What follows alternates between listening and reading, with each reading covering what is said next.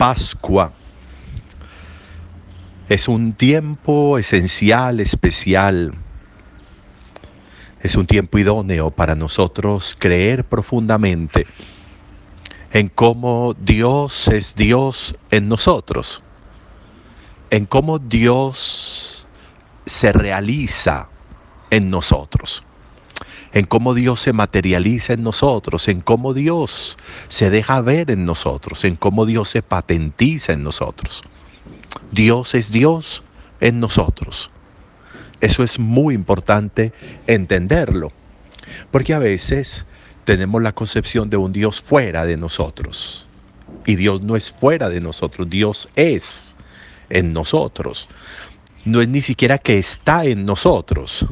Dios es en nosotros, que es muy diferente. Para Él no se aplica el estar. Dios, por eso Dios no está, porque Dios no ocupa espacios. Dios es. Y, y la realidad de saber que Dios es en nosotros nos lo regala la Pascua. Dios es en Jesús. Y por eso resucitó a Jesús, porque Dios es en Jesús.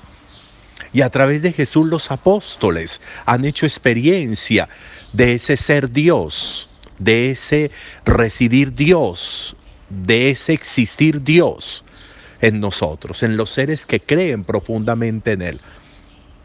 Por eso los apóstoles son capaces de decir una cosa grandísima, como Dios, por medio de ellos, abrió las puertas de la fe a muchas personas, a muchos creyentes. Les contaron lo que Dios había hecho por medio de ellos y cómo había abierto a los gentiles la puerta de la fe. Dios es Dios en mí y Dios al ser Dios en mí, entonces realiza un proceso de transformación en quien está junto a mí, en mí y en aquellos a los que a través de mí Dios puede ser en ellos. Y por eso se habla de abrir la puerta de la fe, de abrir las puertas de la fe. Esa realidad, esa realidad se convierte en esencial para nosotros entender la utilidad de nuestra fe en favor de la fe del otro, la utilidad de la vida nuestra en relación con la vida de los demás y en relación con Dios. Aunque suene muy ostentoso, aunque suene a prepotencia, la intermediación, no le estamos robando el, papel de mediador a Jesús, pero sí tendríamos que decir que hay como una intermediación entre Dios y las personas a las que a través de mi fe Dios puede llegar a ellos lo que Dios hizo a través de nosotros y cómo abrió la puerta de la fe a muchas personas.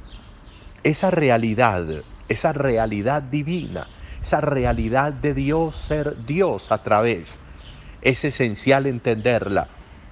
Porque no se trata de que yo llevo a Dios, de que yo entrego a Dios.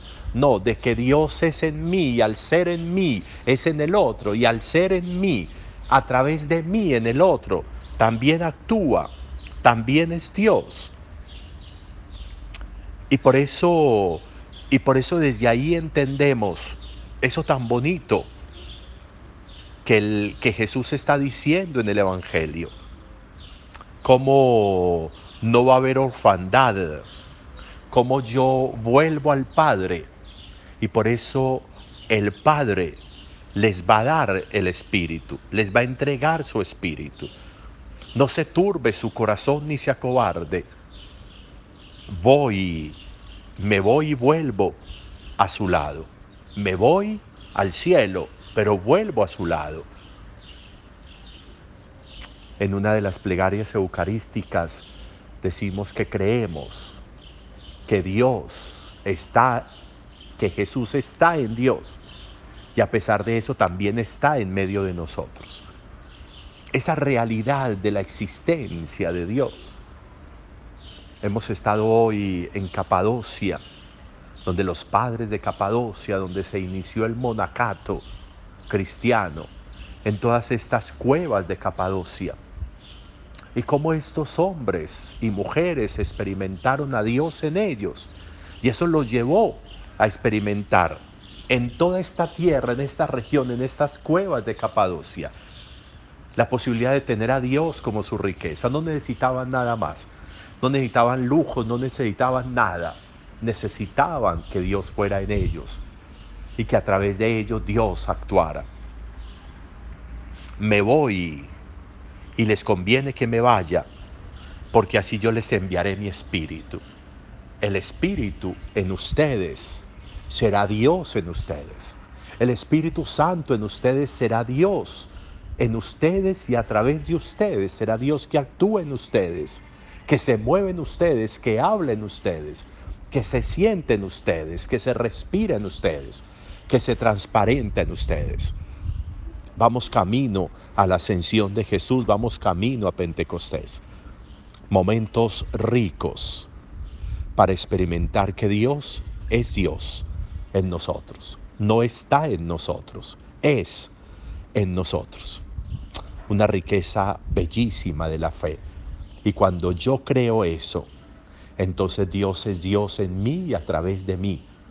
Como los discípulos que llegaron alegres contando todo lo que Dios había hecho a través de ellos y cómo les había abierto la puerta de la fe a muchas personas. Eso hizo allá Dios. Eso puede hacer aquí Dios por medio de Jesús resucitado. Un buen día para todos.